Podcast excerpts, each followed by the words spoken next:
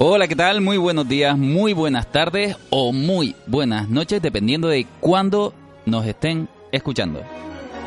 Y evidentemente esto es fácil de reconocer. Hoy vamos a hablar de regreso al futuro o volver al futuro, depende. En Sudamérica era, en, en Latinoamérica creo que era volver al futuro, ¿verdad?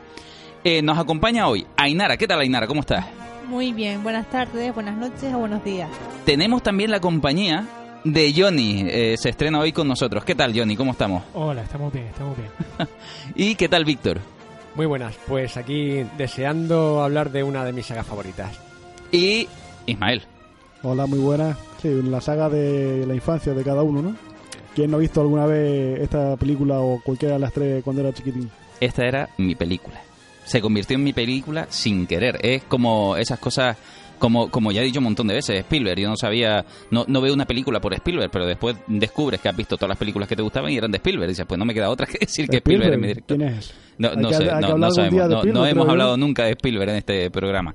Pues esto me pasó con Regreso al Futuro. Era una película que a mí, por lo menos, me caló mucho en profundidad y he tenido al final que reconocer que es una de mis películas favoritas y además una de las que había hecho rogar y rogar en el programa porque es que le tenía unas ganas alucinantes y no la quería soltar de las primeras pero ya era hora. Esto es un verdadero peliculón con una música de Alan, de Alan Silvestri que es que es perfecta. No sé si ustedes lo ven así de esa manera. Ah, sí, no hablando bien de forma objetiva, ¿no? Sí, es que yo lo siento, pero es que me lo parece. Es como eh, eh, está pegada la película de tal manera que si quitas la música se despega la piel detrás. Es que, pero ¿cuál de ellas es tu favorita? De, ¿De todos los temas? No, no, ¿de cuál de las tres es la que te gusta más? De las películas. Eh, vamos a ver, esa pregunta se las hago yo a ustedes. ¿Cuál es la película favorita, por ejemplo, de Ainara, de las tres que hay? La primera. La primera, sin duda. Bueno, vale. Eh, Víctor, eh, Johnny, perdón. Para mí también la primera. ¿Pero por qué?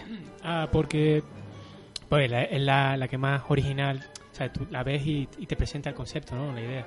Y luego, aparte, el final también tiene, una forma diferente de acabar, original en su momento también. Y, y, todo el imaginario, los personajes. Creo que se recogen primero en la primera y luego ya la segunda la ves ve los mismos personajes, algunos más, pero... Víctor.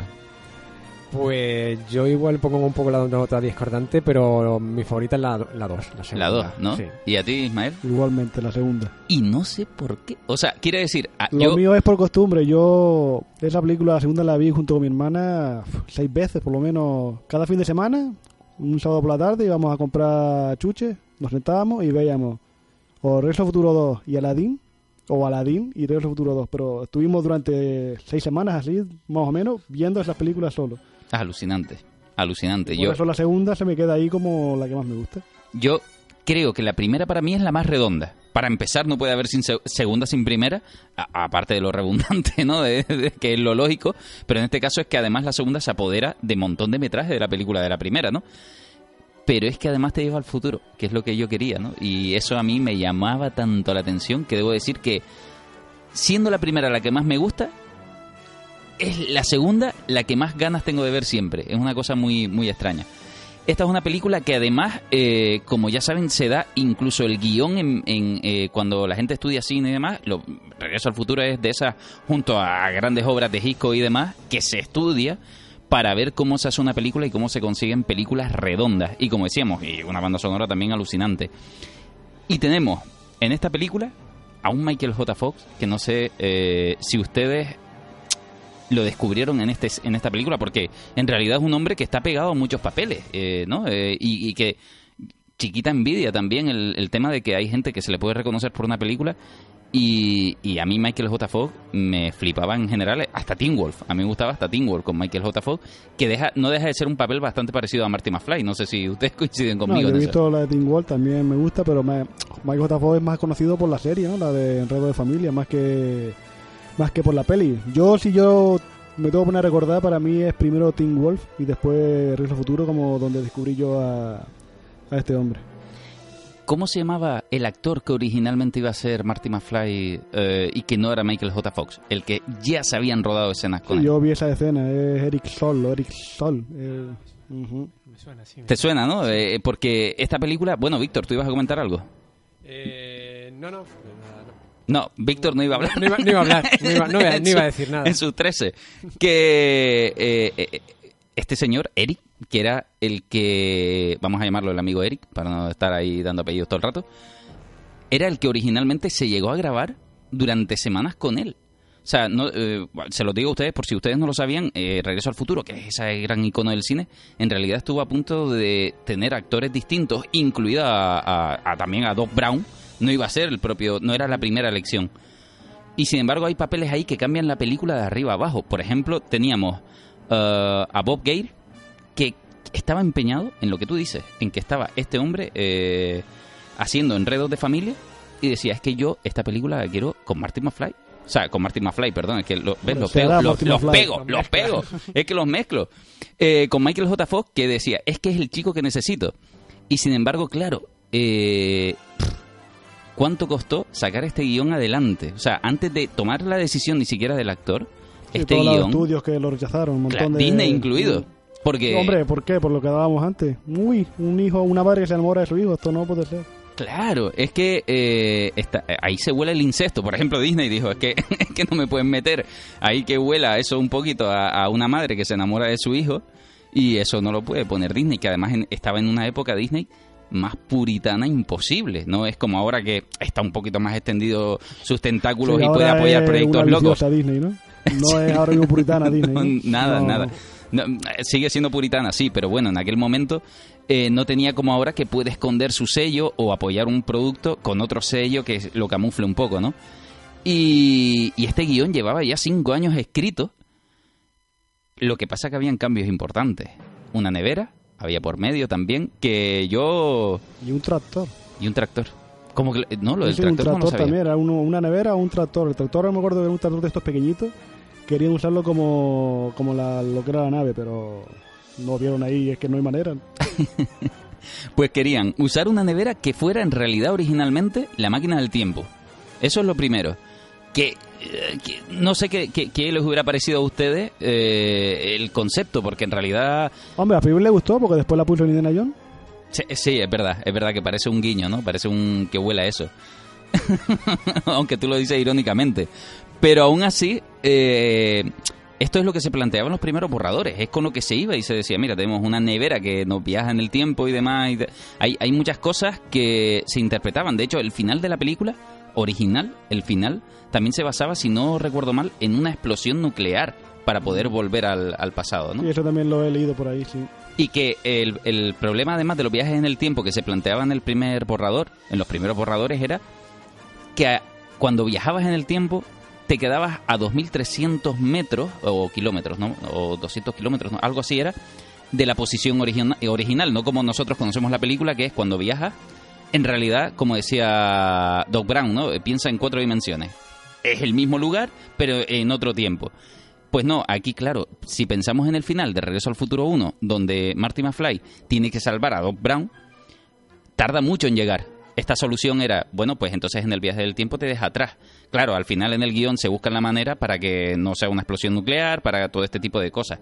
Pero es curioso como un proyecto que cuando lo ves te parece impecable y nadie lo quería. Nadie lo quería, todo el mundo lo rechazaba. Cinco años dando Y- vueltas. Y Spielberg tampoco quería vincularse porque CMX también tenía un par de fracasos.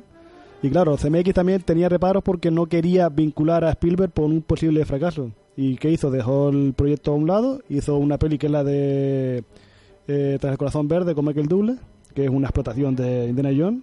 Pegó el pelotazo y con eso, digamos, tuvo la suficiente fuerza para poder volver al proyecto y sacarlo adelante con esta vez la ayuda de Spielberg diciéndole, oye, Steven, que ya tengo un éxito aquí, apóyame ahora en esto. Porque lo quería, sí o sí. Una, una de las cosas de Regreso al Futuro es que se quería sacar adelante, sí o sí. Además, el propio Spielberg estaba enfricado con él. O sea, eh, es de esos productos que querían hacer, no- no- eh, como siempre, ¿no? El, gran problema era el dinero.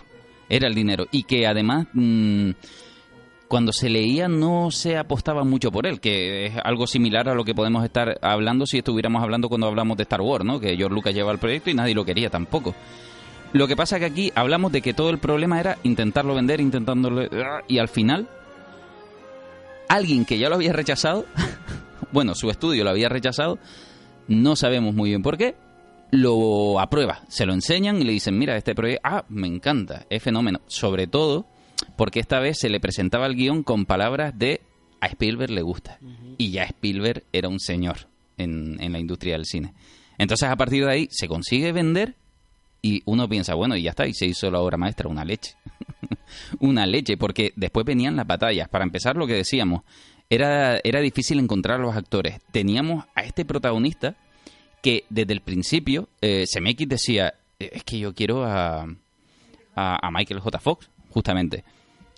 Hombre, es que uno ve a Michael Zafoy y ves ahí al típico americano medio, ¿no? Al chaval... No, pero el pibito que estaba mm, también, ¿no? Yo en YouTube se ven lo- las comparativas, la misma escena que es cuando Michael J. Fox llega a la cafetería en los años 50 y ves raro al, al amigo Eric haciendo ese papel. J. Fox se ve más cercano, creo yo, más sin- con mucha más cercanía a la edad que tiene que representar. Eric Sol eh, parece más adulto. Sí, pero además yo, yo creo que no es solo eso.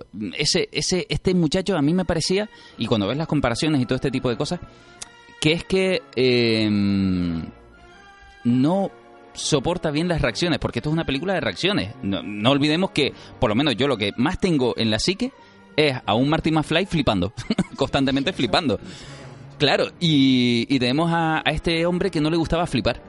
Tenía otro carácter, un demostrar eh, un mucha personaje... más, más gravedad, ¿no? Es Sí. más intenso. Justamente, de hecho él no entendía. Vemos a Marty McFly que cae en el granero cuando llega y no sé qué, y le apuntan con un rifle y él se cae para atrás. Este chico no quería caerse, decía, es que no lo entiendo, ¿por qué me tengo que caer? ¿Por qué me tengo que tirar? ¿Por qué?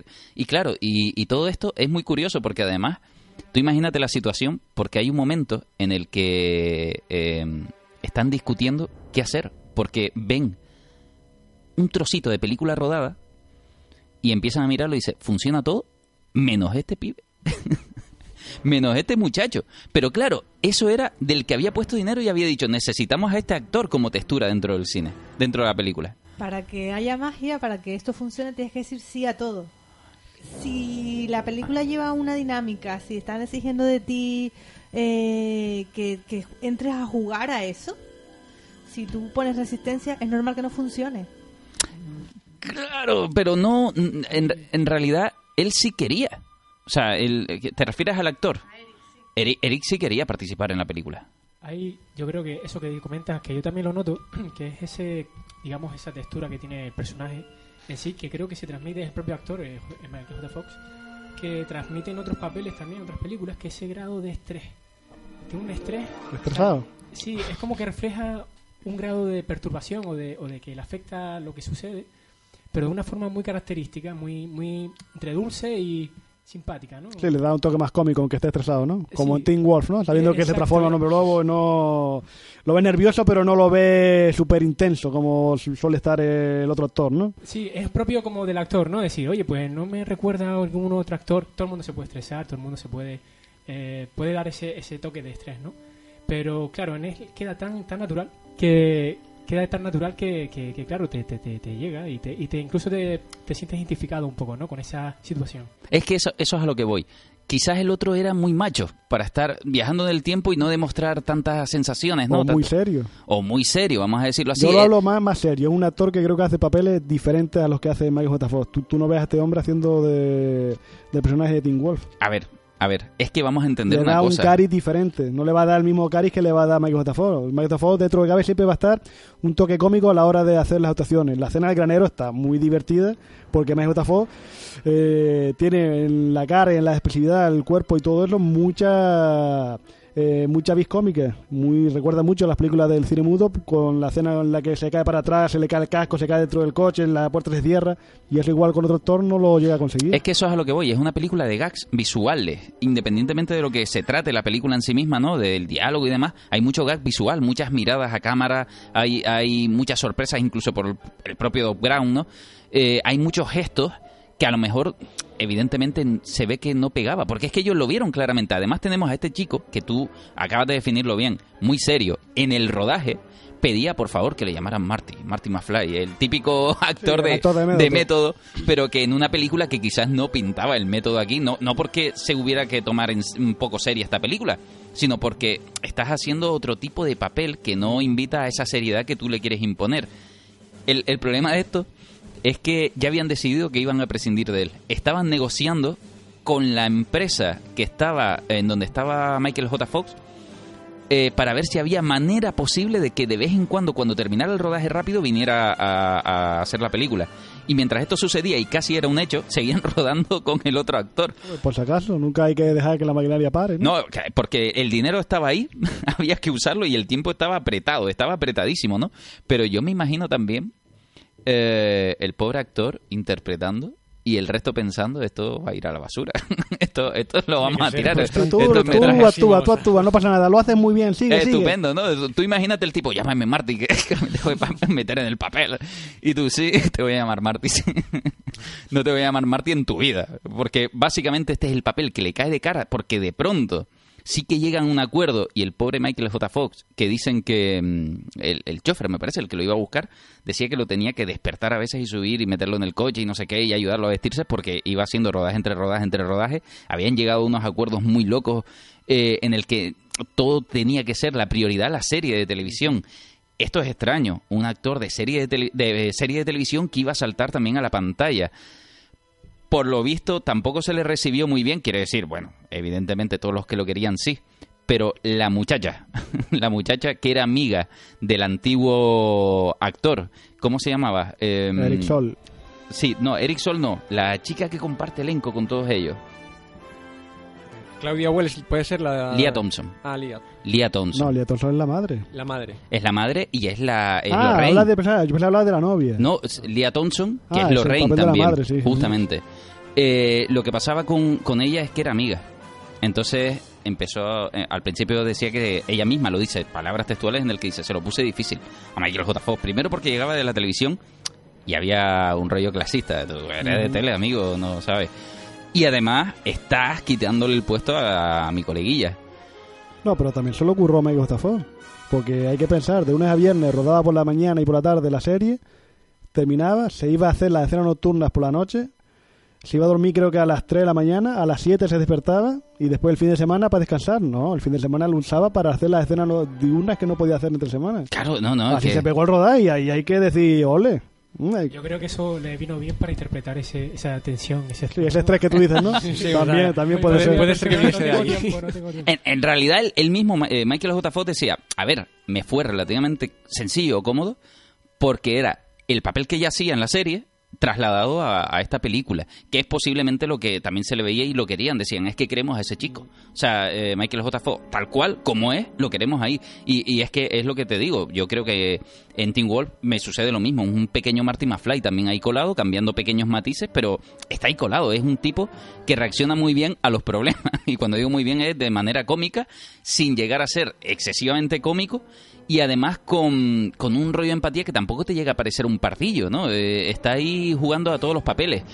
Eh, Hombre, él tiene una película un poco más seria, que él hace de una especie de ejecutivo, ejecutivo creo que era, que hay una escena muy, muy que yo recuerdo mucho, que está en, un- en una limusina en la parte trasera, y él está, digamos, haciendo los negocios mientras el chofer está caminando, y el tío está estresado porque tiene que hacer varias cosas a la vez aparte del trabajo. Lo que pasa es que no me acuerdo cómo se llama esa peli, pero ahí veo a Michael Stafford dando un toque mucho más serio que, que en las películas que ya está acostumbrado a ver. Claro. Lo interesante de todo esto es que cuando ya se ponen en marcha, eh, los días empiezan a contar y el dinero también. Y según va avanzando la película, se va pidiendo, como siempre, algo más de dinero, algo más, hasta que se dice, ya no se puede dar más.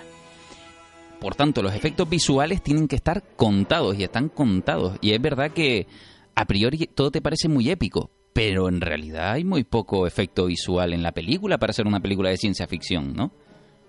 Hombre, era una época en la que se predominaba mucho las cosas manuales, ¿no? Sí. Hoy día sería todo pantalla verde, lo más probable, pero ahí lo que tiene la peli es como yo digo siempre cuando hablamos de estas películas, es el encanto de que lo que tú ves existe de verdad, está ahí, lo puedes tocar.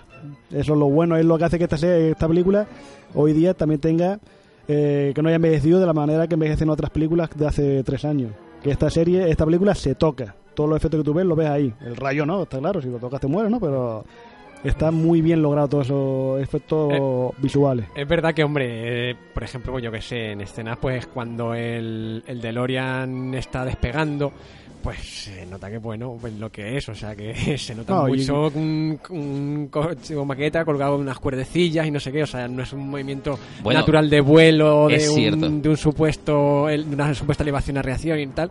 Pero ¿qué es eso? Pero que tiene esa magia que, que, que está ahí, que no... eh, está pasando, o sea, el coche se, se está elevando, o sea, no, no es un efecto, no es algo digital, no es, o sea, es algo más palpable. Es verdad que ya te digo, eh, con a lo que estamos acostumbrados hoy en día nos puede llegar a resultar pues un poco chocante o hasta cómico, pero bueno, pero tiene esa magia. Pues yo me lo trago, tío. No, es, es Yo es que- me- eso yo es es que lo el veo efecto. y digo yo, ya ha envejecido súper bien para mí, ¿sabes No, no, Es no, no, es que no ha envejecido mal. Una cosa es que se note el cómo se hizo y otra cosa es que se note mal hecho. Son cosas distintas. Porque eh, to- toda esta artesanía estaba, no te voy a decir hecho a la perfección porque es, es lo que pasa, ¿no? El tiempo lo pasa, lo pasa bien. Se nota, pero vuelvo y te repito, pero está muy bien hecho. Eso significa que a mí no me saca de la película. Otra cosa es que distinga, ahí hay un efecto visual pero no está mal hecho y además no me saca, me, me, me, me parece, di- digamos, hasta tierno, por decirlo así, ¿no? Hay, hay una cosa, ahora que están hablando de eso, de los efectos especiales, de cómo ha envejecido la película, es cierto que ahora mismo, si nos hablan del futuro, de cómo crear una imagen de, de una máquina que viaja el tiempo, en el tiempo y que se traslada al futuro, ese futuro no se debería reducir solamente a- al efecto de un, holo- de un holograma, ¿no? Eh, sino tiene que ser algo más sorprendente y, y de hecho incluso nos aburriría, ¿no? A mí me resulta curioso un detalle más, aparte de estos efectos especiales, que es el de Michael Jackson presentando un programa de cocina. que eso puede suceder ahora. O sea, que es como Ah, una como idea futurista dices tú, ¿no? donde se invierten, claro, donde se invierten un poco los papeles y de qué pasa aquí con la realidad. O sea, la realidad que hasta ahora había sido. Claro, también es verdad que es un- un- una película que juega con memoria, quiere decir, cuando estamos en Hill Valley, que ese está construido, Hill Valley es un pueblo construido, ¿no? Para, para la película como decorado. Cuando se va al pasado, que son lo- los años perfectos de, de Estados Unidos, evidentemente no eran tan perfectos. Hombre, los Eh, años perfectos según la época, los 80.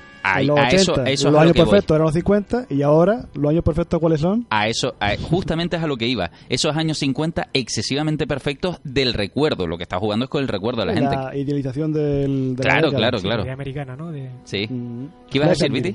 No, eso, que efectivamente, que yo creo que sí, te refieres a la, a la escena de la cafetería que se ve Michael Jackson, y efectivamente, que, que bien, me llamó muchísimo la atención, efectivamente, con los tiempos que corren ahora mismo de los deepfakes, de que también quien, quien te atendía, el monitor que te atendía en la cafetería, si no me equivoco, era Ronald Reagan.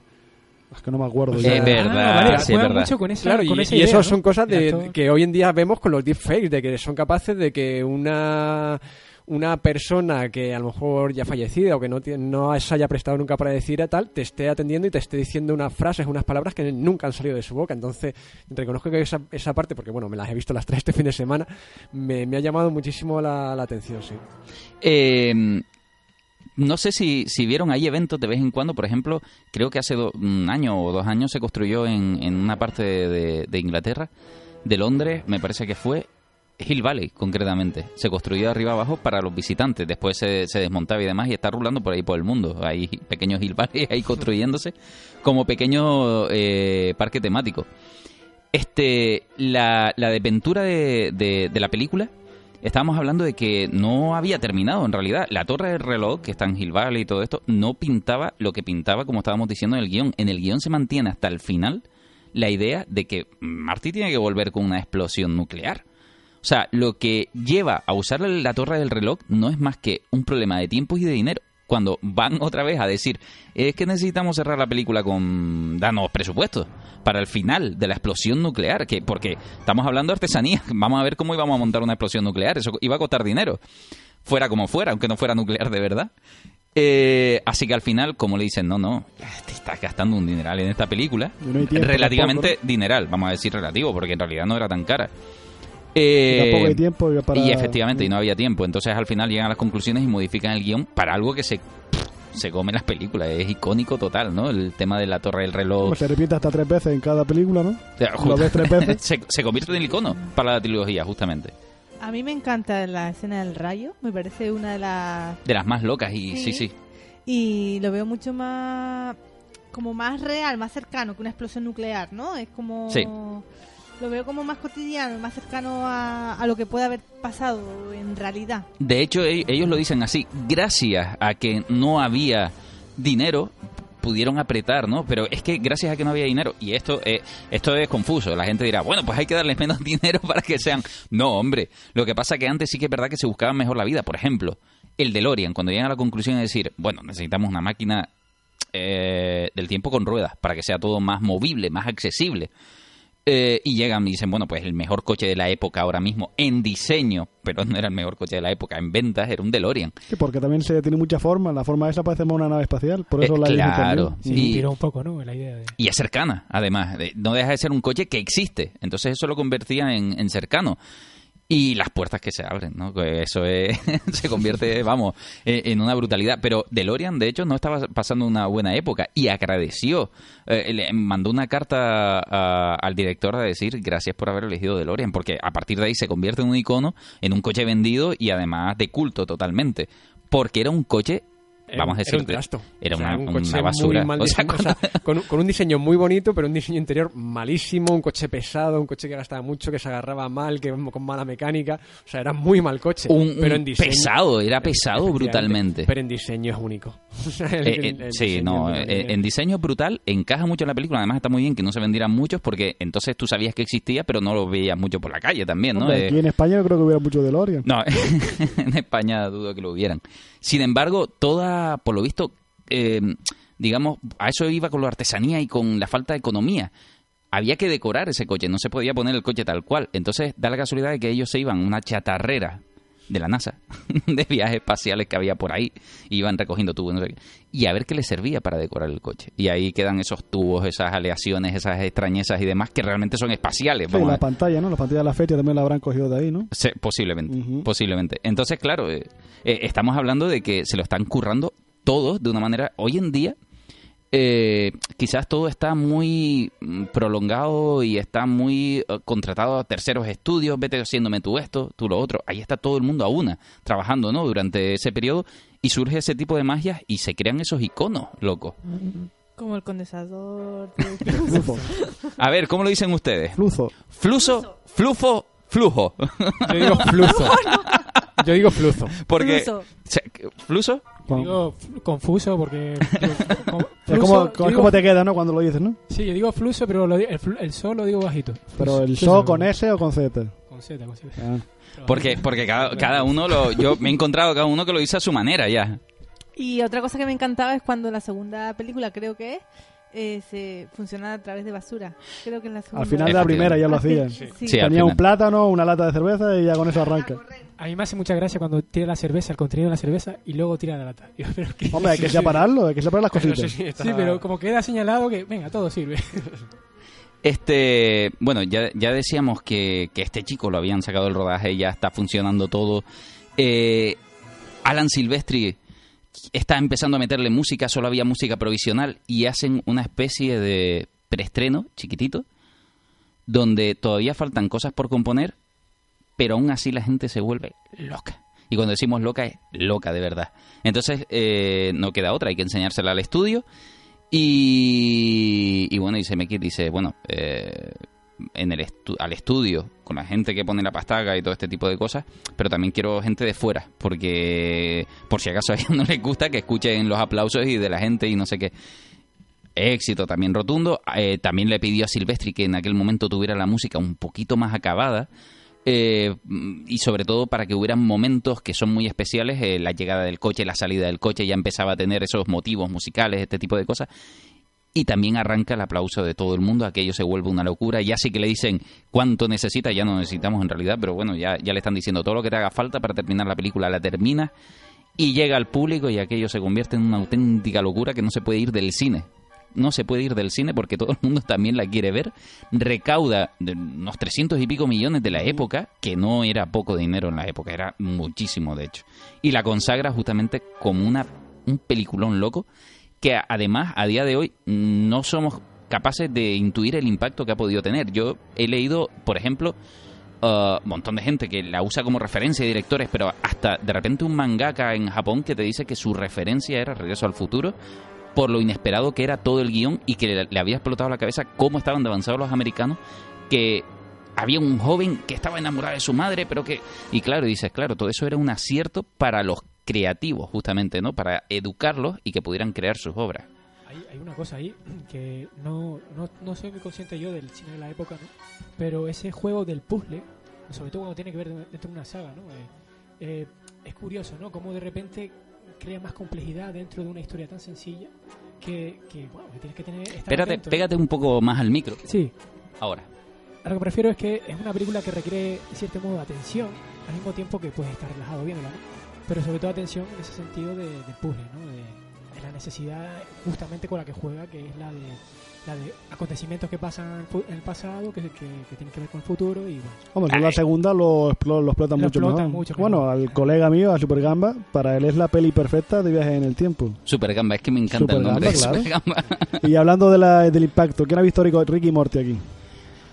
Ricky Yo- Morty yo lo es recuerdo. Regreso Se inspiraron, sí. se inspiraron en los dos personajes para hacer Ricky Morty. Estaban en una serie que es tan gamberra y usaron un producto tan blanco para hacer los productos. Justamente, No, justamente. bueno, y después, de hecho, o sea, mucho que se habla ahora a lo mejor del, del contenido profético, a lo mejor de, de series como Los Simpson y demás, yo creo que, bueno, esta, bueno, creo que eh, lo más profético que, que, que pasa en esta, en esta película es en la, al final de la 1, principio de la 2, cuando Marty dice, ¿qué pasa en el futuro? ¿Acaso nos hemos vuelto todos gilipollas? Creo que esa es la frase Esa más profética más de, toda, auténtica. de toda la película. o y de sea, toda la historia del y- cine. efectivamente, pero vamos, profética al 100%, efectivamente. Tenía razón, nos hemos vuelto gilipollas. Pero después, más que profetizar el, el futuro, creo que es creadora de futuro. O sea, de cosas que salían que después se han intentado conseguir. O sea, desde za- los zapatos de Nike que se abrochan solos, que han salido por la película, eh, el aeropatín, que llevan años investigando un aeropatín por, eh, como el de Regreso al Futuro. Sí, o sea, creo que son genera- han sido generadores de, de tecnologías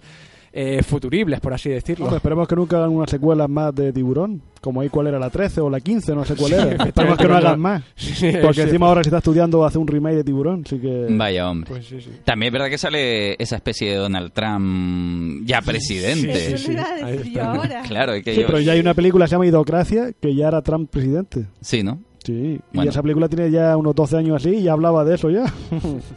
Bueno, pero este futuro es muy exacto también. No, este futuro también lo que fue fue muy blanco. Querían separarse también de Blade Runner y no querían hacer un futuro chungo como siempre estaba haciendo cine y hacer un futuro mucho más luminoso. Y yo creo hombre. que eso fue un acierto, en verdad. ¿El qué? El que el hacer un futuro blanco. Porque fue una película para toda la familia. Pero además, eh, al hacerlo blanco, para mí, ¿eh? Para mí lo hacen incluso como un futuro, vamos a decir, más realista, en cierto sentido. Hay una cosa que, que, me, que me, me llama mucho la atención en esta película, que es que cuando Doc viene y le dice a, a, a Fry que sus hijos van a ir a la cárcel, se, se me está metiendo en la vida de McFly, ¿no? Es como un poco extraño, ¿no? Es decir, esa idea Sí, de pero- dentro de lo cotidiano. Pero ¿por qué lo dices tú? ¿Por, la, por el conflicto? Eh, no, lo que me refiero es que vemos la película, es interesante lo que nos está planteando de ver eh, a través de lo cotidiano, ¿no? Esta, esta idea del futuro, de, de cómo resolver ese problema. Eh, sin embargo, es un problema cotidiano, ¿no? No deja de ser eso. Cuando parece que es una idea todavía más, más, más fuerte, ¿no? Sobre- de hecho, incluso el hombre es científico, ¿no? Eh, el doctor. Y entonces lo que intenta es resolver un problema cotidiano. O sea, que tiene que ver con la vida del, del otro personaje, que es que, que sus hijos... Ya, pero también lo lleva al futuro porque creo que el Mafly de ahí no, eh, no iba con ganas para ayudar a los hijos, me parece, ¿no? Es un Mafly que estaba mucho más, Más apagado. más apagado, ¿no? Porque quería había el podido Mafly más activo sí. para que ayudara al hijo a salvarlo. Sí, sí. Bueno, además, de hecho, eh, eh, eso era. el- o sea, efectivamente, entraba el hijo, entraba en la cárcel supuestamente, pero después decía que, que, la, que la hermana o la mano, que sé que intentaba sacarlo y también acababa tal, de- y decía eso, como que esa iba a ser la destrucción de los McFly. O sea, que eso iba a acarrear una serie de sucesos en cadena que, que iban a, a llevar al final a la destrucción de la, de la familia. Bueno, estamos saltando a la segunda directamente, que, que es la que, eh, que apasiona, es verdad. Sin embargo, mm, después de todo el rodaje, decimos que se estrena, que es un éxito. Y la primera película, nos encontramos un viaje en el tiempo que yo sé que a lo mejor muchos me matan. Para mí es el mejor viaje del tiempo que he Super tenido en Gamba, ya te he dicho, Super Gamba lo dice. Él te dice que amena eso. Sí, ¿no? Porque yo me ofendió, debo decir, me ofendió, creo que fue en Game, cuando se meten con las películas de viaje en el tiempo y se meten con Regreso al Futuro y ellos, desde mi punto de vista, hacen, o sea, quiere decir, en Game juraba hacer una película de saltos en el tiempo mejor que Regreso al Futuro y así más o menos lo anunciaba en la propia película y no le llegaba ni a la sombra, no le llegaba ni a los También es pies. mucho más grande la- el, el planteamiento de una a otra. Claro, claro, claro. Eh, totalmente de acuerdo contigo. Sin embargo, creo que esta abre un huevo que se queda exclusiva. Quiere decir, los saltos en el tiempo y regreso al futuro solo están en Regreso al Futuro. Me refiero, es una película en sí misma que eh, después intentas replicar en otras obras y demás y no funciona de la, de la misma forma. Es verdad que esta se convierte en algo familiar, pero aún así creo que ablandan y le dan a to- al público eh, la ciencia de los viajes en el tiempo una serie de normas, una serie de reglas que todos podemos seguir sin ningún problema, que todos podemos entender bien, que no es lo que pasa en Endgame, por ejemplo, que tratan de masticar tanto los viajes en el tiempo que tú estás en el cine intentando comerte algo que te están diciendo que no terminas de entender. Aquí tienes a Doc Brown que además de tratar de explicártelo de una manera lo más amena posible y científica, tienes a Marty McFly que se encarga de hacer el resumen básico para el público y rápidamente en dos o tres palabras te explica cada concepto que está explicando eh, justamente Doc Brown, ¿no? Entonces estas cercanías hacia el público, yo me enamoro de ella cada vez que la veo, porque además te van soltando guiños y cositas y vas entendiendo el trabajo que hay detrás de guion para educarte al mismo tiempo que vas a ver una película de viajes en el tiempo que no que hasta ahora no existía de esta manera. ¿no? Yo te recomiendo dos pelis de viajes en el tiempo. Y al público Jacuzzi al pasado. No, gracias. Hay una que es española, se llama Los Cronocrímenes. sí, la conozco. La- muy, muy buena. De Está muy sí. bien hecha la historia de cómo también cuando empieza a explicarte las líneas temporales lo explica muy bien y es muy lógica, es muy coherente con el planteamiento. Y luego la segunda se llama eh, Predestination, Predestination, Está muy bien, con Ethan Hawke. está bien. Está muy guapa Sí, esa sí, peli. sí, sí. Unas paradojas sobre paradojas que termina con la cabeza loca. Hay, hay una que es romanticona, que no sé qué actores salían ahí. La de Rachel Margada seguramente, ¿no? La del pelirrojo.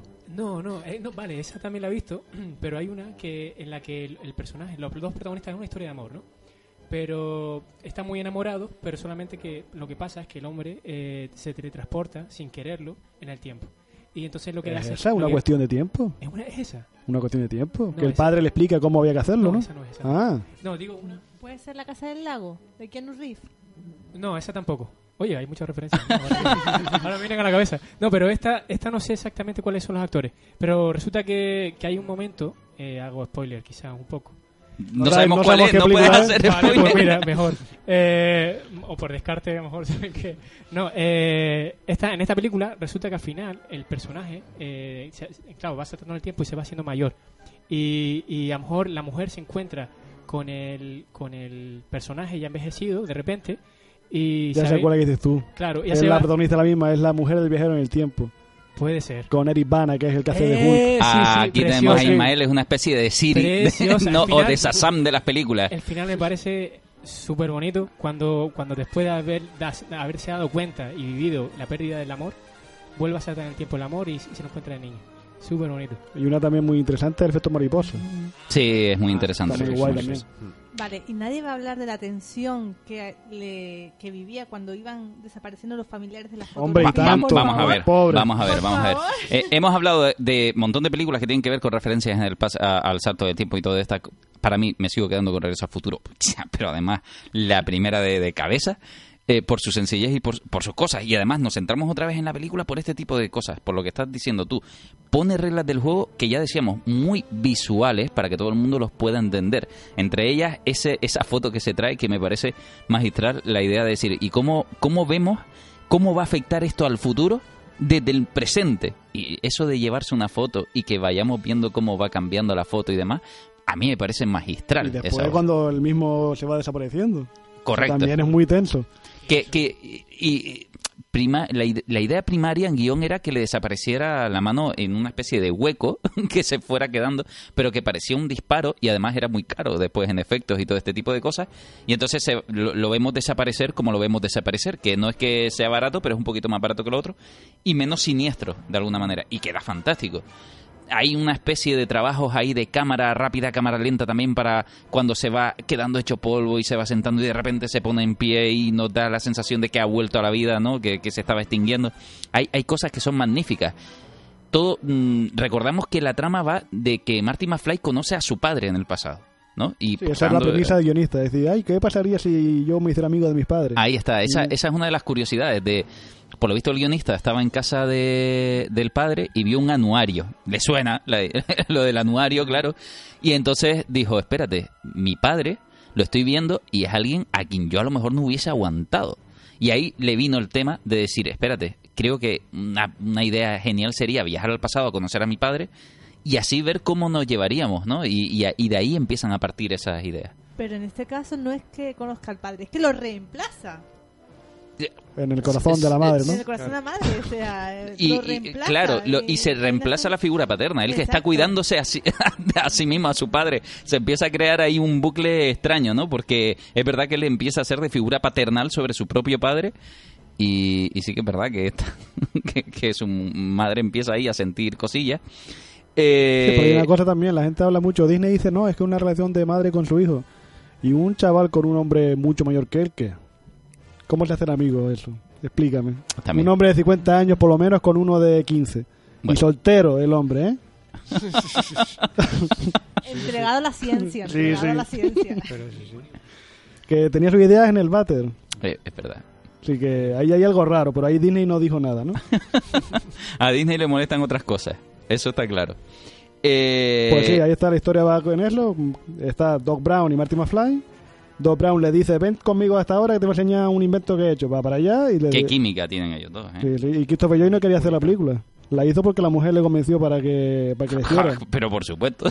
Pero vamos a ver, es que es normal. Tu mujer te dice, "Shh, coge esto. Y, venga, vale, pues nada, cambio de idea. Pues la- el motivo está en que ma- el Doc Brown había robado, eh, el que era plutonio era, ¿no? Plutonio, sí. Lo había robado a unos terroristas iraníes y se lo cargan y Mafly pues decide, bueno, decide no. Antes de que lo maten se mete en el coche y tira para atrás en el tiempo y es cuando empieza la película ahí. Correcto. Hay, hay una cosa que, que sucede aquí que es el efecto dominó. De repente hay una solución fácil, sencilla para, para arreglar las cosas que se la propone Bra- eh, el, doctor, el doctor Brown, que dice, bueno, eh, hacemos esto, dejamos, eh, tenemos en cuenta lo del reloj y tiene una planificación de, de tú haces esto y yo hago esto. Y suceden una cantidad de pequeñas cosas que interrumpen e- esa acción y, y se crea la película a partir de ahí, ¿no? Pero y que por y que por el camino pues eh, eh, Mark Fry va, va arreglando lo que lo, lo que pasa con su familia no pero que mm, que parece que también esto del tiempo lo- se resuelve de alguna forma si te quedas a un lado no que eso es interesante también como No, pero eso es diferente porque es lo que ella hace es viajar que cinco minutos antes creo, ¿no? Para intentar evitar, pero claro, tiene que esperar que los hechos ocurran. Él tiene que esperar a que los terroristas le peguen el tiro para poder actuar. Es que si lo hace antes, él no se mete en la máquina y si no se mete en la máquina no viaja. ah voy a explotar Es que ahí está, es la Claro, lógica, es la lógica de las cosas. Tú no puedes actuar sobre algo que ya ha ocurrido porque si no lo alteras. Y también la tensión de no me cuentes nada, de Doc. Sí, con la carta, Martin, ¿no? con La carta. El no me cuentes nada, no quiero saber nada, eso puede alterar muchísimo el futuro. Y... Lo que no me acuerdo es si al final la abrió o no la abrió. Sí la abrió, ¿no? Ah, Es que no me acuerdo si la hizo o no lo hizo. Eh, Como que La- ¿quién no la- va a abrir esa carta? La, sabemos, la carta, bueno, o sea, de hecho... sabemos que la eh, abrió porque Doc- está compuesta No, después. o sea, él, él la, pegada. él la había roto y efectivamente lo que después se ve que le entró la curiosidad y la recompuso consciente y cuando... Cuando nadie lo veía, ¿no? ya- Claro. Ahora que nadie me ve, La integridad la dejo a un lado y vamos a... Eh, Doc, Doc Brown, justamente, eh, eh, Christopher Lloyd. Tampoco hemos se, hablado de él aquí. se- se marca un... No, no hemos hablado nada de él. Se marca un papelón de la leche porque además el científico no estaba... El papel de Doc no era como nosotros lo vemos, sino que él mismo va marcando tics, cosas que va diciendo, es que tendría que ser así, ¿no? Hombre, esa melena de Einstein, ¿no? Eh, claro, él se inspiraba totalmente en Einstein. Lo que pasa que al nivel totalmente de, bueno, y si a Einstein las cosas no le hubieran salido bien, pero hubiera seguido teniendo ese tipo de energía, originalmente además el, el acompañante de Doc era un chimpancé. Un chimpancé. Lo que pasa que el que pone las perras dijo, no hay una dichosa película de chimpancé que funcione en cine. Y dijeron, bueno, Tarzán no cuenta, ¿no? Tarzán no cuenta. No, ¿verdad? Para él no cuenta además. Eh, le, eh, le habían dicho otra, me parece, y él dijo, no me acuerdo. Y la de. Knibu, la de... ¿Cómo era? De tipo duro era, no me un gorila. La del gorila con Knibu. Un gorila, no un chimpancé. Un gorila fue bueno. Un- No, no, lo digo eh, porque eso fue sus palabras. Le dijeron justamente, y la de Clint Eastwood dijo, eso es un gorila, no un chimpancé. es que fue bajando fue bajando la fama del chimpancé y dice bueno pasamos a otra cosa probemos con un león sea como sea, sea como sea, la conclusión final fue la de, pues venga, ponemos un perro como animal de compañía, al que además llamamos Einstein, ¿no? Eh, y, y es el que usamos como, como sujeto de prueba. Eh, nos metemos de lleno en, en- en la película, hacemos salto en el tiempo, nos encontramos lo que estaba diciendo. Si, si tenían problemas con el actor principal, de repente aquí todos pegan, todos tienen química, todo funciona muy bien. Quizás el, el siguiente problema por llamarlo problema, lo vamos a encontrar con Crispin Glover. Que Él no quería hacer la segunda. no. bueno, no quería, no. Eh, quería más dinero y le dijeron no. Eh, Y él dijo, pues me voy. Pero no solo eso, es no, que... después el tío argumenta de que no era por dinero, era porque él era contrario a unas ideas y por eso no quería Claro, hacerlo. Tío, claro, El- claro. eh, este es el que hace George McFly, el que no, hace de, padre, de. Y, y- y el problema con él es que como actor eh, era también, vamos a decir, difícil de Pues a tratar. mí sí me gusta Screaming Glover, ¿eh? ¿Eh? A mí me gusta. Pero el yo- Ángeles yo- Charlie que hace de pero yo no- psicópata está muy, pero está muy gracioso. no, no, y además siempre se ha oído el rumor de que este hombre debería ser un Joker. No, es que tiene pegas, que pega. Claro, vale, pega, pero eso, eso no quita, que sea buen actor y todo esto, no quita que volvemos un momento ah, al primer Marty McFly, ¿no? A esos problemas de decir, es que te estás tomando esto a tu propia seriedad y no nos estás haciendo demasiado caso. Eso significa que, em, que le pedían cosas que él no quería hacer. Que él se negaba y que decía, es que el padre, George McFly no haría esto, George McFly no haría lo otro, ¿no? Y entonces todo esto se, se- cuando a ti te está apretando el tiempo, todo esto te agobia, te, te estresa, ¿no? Cuando un actor te está diciendo cómo, cómo debería hacer todo en vez de dedicarse a actuar, que yo entiendo que siempre debe haber un equilibrio. El problema es cuando está el desequilibrio y esa, esas marcas donde decir, yo no salgo en plano, esto no lo hago así. Y ¿qué iba- ese es el final de Juego de Tronos, la octava temporada. Sí, no, ya hablaremos de Juego de Tronos. Por favor, Eso hablaremos. no lo entiendo, no sé. Ahí Juego- no, no pillo eso. No, pues hay una cosa que se llama Juego de Trono Terapia y es hacer un podcast es dedicado exclusivamente a Juego de Tronos y soltamos todos los No, no, que troneos. no entiendo eso de, de la... De la... Lo, lo hablamos. Bueno, a mí. Crispin Glover me gustó lo que hacía. El papel del padre me gusta porque hace de pringao muy bien. Sí, lo hace muy bien, pero hay cosas, yo entiendo, por ejemplo, una, una de las cosas que más se comenta es el, uno de los planos donde él empieza a moverse en una silla para adelante y para atrás mientras habla, porque no es que mm, George McFly aquí tiene que estar muy nervioso porque es escritor, está pensando muchas cosas y tiene que balancearse. Entonces está el director diciendo, vamos a ver, si, si te balanceas me sales de plano. Y volvían a rodar y volvía a balancearse. Decía, a ver si lo entiendes. Le enseñaba y le decía, esto es un cuadrado, si tú te balanceas sales del cuadrado, que es la tele, ¿no? Y entonces me descuadras el plano. Ya, pero es que es lo necesario. Decía, pero es que no es lo necesario, lo necesario es que esto se pueda grabar. Eso, eso es lo primero, porque no hay otra manera. Y, y claro, estas cosas, volvemos a lo mismo, es que te estás poniendo nervioso con un hombre que justamente eh, quiere disciplinar el tiempo que tú tienes, que es muy cortito, ¿no? Entonces, claro, imagínate, todo esto llega la segunda película y dice él que, por lo que sea, no quiere aparecer en ella.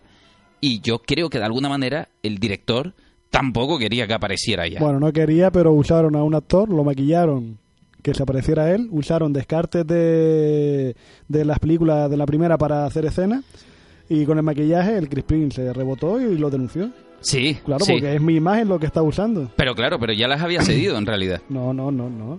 Hay una cláusula a raíz de eso en Hollywood que dice que tu imagen es tu imagen. Tu, un estudio no va a utilizar tu imagen para otra cosa que no sea la película que estés rodando. Si él no está en la segunda peli, no va a hacer que alguien se parezca a él porque ya no es... eh, ya vulnera la derecho de imagen de esa persona. Aunque tú tengas descartes, tú podrás usar esos descartes, pero no vas a utilizar la misma imagen haciendo pa- pasar a un actor por alguien que no es, teniendo al actor ahí. Interesante eso. Mm, Bueno, ahora yo no sé si con esto de Star Wars, que de repente... no, eso es digital. así. Pero digo que ahora que con esto que se restaura la imagen de los actores que han fallecido y no sé si también hay un tipo de ley con respecto a eso. No, porque ahí le piden a la familia y la familia dice que sí, pues para adelante. O sea, pero No, la familia se queda con los derechos de imagen de- del fallecido. Es súper No, curioso. no, es la familia. No, yo creo que ahí hay, yo creo que también es de un poco de respeto. Yo creo que es respetar Ah, un poco la, la familia. Se ha muerto una persona y dice, ¿podemos usar la imagen? Claro. Al final no lo hicieron. Por Sí. lo menos, mira, Disney ahí lo hizo en Rock One, pero aquí por lo menos respetó a, a Carrie Fisher. Este, no saben si, no, no sé si saben cuál es la marca de bebida de refresco que más aparece en las películas. Pepsi. Evidentemente, es, es con la que tenían el acuerdo. Sin embargo, originalmente la máquina del tiempo iba a funcionar con un toque especial. Coca-Cola. Por si no lo sabían, justamente el, el detalle es que eh, originalmente Doc no sabía muy bien hacer funcionar la máquina y en una de estas Marty le echaba Coca-Cola y entonces funcionaba por ese ingrediente secreto que tiene la Coca-Cola y que no sabían realmente cuál era tampoco. Y habían descubierto Que cómo no hacer una máquina del tiempo. ¿no? No en no, no. Y nada, al final, por lo que sea, cambian de, de estudios, cambian de todo, ya Coca-Cola no forma parte del juego y quien sí se ve interesada es Pepsi y dice, bueno, vale, la máquina del tiempo ya está resuelta de otra manera, pero por lo menos mm, llegamos a un acuerdo y, y Pepsi que aparezca por todas y evidentemente es lo que está en todas las películas, me parece. Bueno, menos en la del oeste, que no, no sale Pepsi, evidentemente. Eh, tenemos en, como decíamos, en esta primera película, que Marty también eh, tiene ahí unas cosas que mejorar en su propia vida, que originalmente se le proponía que fuera una persona que tuviera medio miedo escénico. Sin embargo, al final vemos que no es miedo, es incomprensión lo que, lo que llega a tener. Quiere decir, él toca una música que la gente no quiere y ya está, ¿no? Sin embargo, él no toca. Él aprendió mucho de mímica antes de aprender a tocar la guitarra porque no aprendió a tocar la guitarra, básicamente. No se le daba nada bien y lo que aprendió muy bien fue a moverse en el escenario de manera que se movía mucho, especialmente para que no se notara que no- él no tocaba. Hombre, lo que le ve Marty McFly, lo que se le ve al personaje es rabia, ¿no? También. Porque cada vez que lo retan, el tío siempre salta a la mínima. Yo creo que es la rabia de la de igual, llama la frustración, llama la vergüenza por los padres que tiene. Es la filosofía de a que no hay huevo.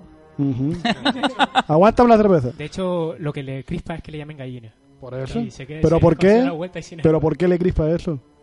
Igual porque lo proyecta por lo de los padres.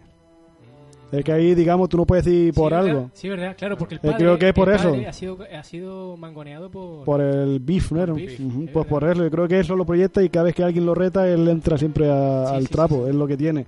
Es lo que tiene muchas veces cuando una película se hace bien. Que igual no está de primer nivel, pero un nivel subyacente si ves esa si ves por qué hace esas cosas. No las hace porque el guion dice que hay que hacerlas. Las hace porque hay una lógica dentro de esa acción y es eso. Yo creo que es porque está frustrado por los padres. Después consigue que el padre venza esa, ese mangoneo de Biff, ¿no? A través de su paso por el pasado. Hemos, hemos, digo porque se nos está agotando el tiempo. Por tanto, si a ustedes les parece bien, retomamos una segunda parte la semana que viene y terminamos con Regreso al Futuro. Hacemos como la película, ¿no? Las dos y la tres juntas. Justamente hacemos algo así. Eh, en homenaje, no porque no nos dé tiempo. También podemos hacer como las propias películas, eh, esta de Regreso al Futuro, la 1 y la 2, que hacen la misma escena, pero de forma diferente. Que también tiene su gracia. Bueno, lo- el próximo día tú te sientas aquí, yo me siento allí, nos vemos en plano contra plano. Eh, esta primera película, lo que sí que es verdad, que marca un hito, marca una redondez de guion absoluta. Una película, como decía al principio, no se comprende la película sin la música. Eh, de, de principio a, a fin, a, a fin cada plano habla solo, quiere decir, esa película les invito a hacer una fricada, que es bajar el volumen de la tele y ver las escenas, ¿no? Y ves cómo las escenas están hablando solas. Te está marcando un ritmo, te está de- desde el principio te está chivando, con todos esos relojes marcados en hora y te, te está chivando todo el rato. Eh, de repente vemos la música y decimos, es que esta música yo la veo de verdad, ¿eh? que, que está milimetrada con la película. Y esto es que además eh, su compositor dijo que rara vez se dan estas libertades. Dame la película montada y yo voy empezando. Ya hoy en día es, venga, vete dándome ya archivos MIDI, vete soltándome las primeras composiciones, ya las vamos montando, ¿no? Sí, pero eso es un error, porque eso lo que hacen hoy día es, hazme que esta música se parezca a... Y esto lo que hacen es hacer una música original. Sí, sí, además, este, este no era el primer, digamos, eh, Silvestri no era la primera opción. No, se- pero Silvestri es fetiche de, de CMX, ¿no? Sí, pero originalmente no era la primera recomendación que se tenía. Eh, sin embargo, su trabajo empieza a hablar por sí solo, tiene una música que la descompone fenomenal en la película, sabe elegir el motivo en cada momento. Eh, tenemos el viaje en el tiempo, esas campanillas que además, no sé si a ustedes les pasa, pero hay un montón de películas donde se ha marcado un evento, cada vez que va a haber un evento, ahí suenan sutilmente unas campanillas, dándote otra vez chispazos de decir, esto es importante. Y entonces hay unas campanillas sueltitas, ¿no? De, es pequeñas frases que dicen, esto es eventual. Quiere decir, esto marca un hito en el paso del tiempo para el pasado, para el futuro. Campanilla, ¿no? Va sucediendo este tipo de cosas. Es una película que marca y habla por sí sola en, en, muchas, en muchos momentos. A mí me apasiona, a mí me vuelve loco. No me digas, no me he dado cuenta, ¿eh? ¿No? No. Pues no me gusta. Era una sorpresa. No, Eh, realmente yo diría que es mi de, de mis películas favoritas de culto, eh, de las que más aprendo y cada vez que, de hecho, tengo que hacer un proyecto o cualquier cosa, me la reveo, porque siempre tienes algo que aprender de ella. Eh, por nuestra parte, mm, me voy a despedir con eh, algo que quieran decir cada uno de la película hasta la semana que viene. ¿Ainara? Es the power of love. El próximo día arrancamos con Power of Love, que hoy no lo hemos podido tener. Es una de las pocas películas que me apetece ver una vez al año. Una vez al año. Ah, bueno. Yo la veo siempre. Siempre que está en la tele siempre me quedo viéndola. Víctor, Eh, que ya nos están escuchando el- esta semana y la próxima, si no serán unos gallinas. Ismael, Pues, pues sí, es una de las pelis icónicas, ¿no? De la infancia de muchos de nosotros. Y eso, pues, siempre está ahí. Aunque haya pelis, puede que la haya mejores, pero no van a tener ese sentimiento que desprende cuando nosotros nos sentamos a verla. Bueno, pues por mi parte, no las hay mejores. VHS 3.1, eh, la pueden alquilar, la pueden ver. Bueno, alquilar, sí, si tiene un videoclub cerca, sí, evidentemente. En Netflix hay algunas partes, en, en Prime, Prime, eh, otras. Está todo dividido y suelto por ahí. Sin embargo, vale la pena rescatar este tesoro de vez en cuando, disfrutarlo. Y nosotros nos vemos la semana que viene. Ya saben, nos pueden escuchar en Happy FM todos los miércoles y en cualquier plataforma de podcast, en iVoox y donde quieran. Un saludo y hasta luego.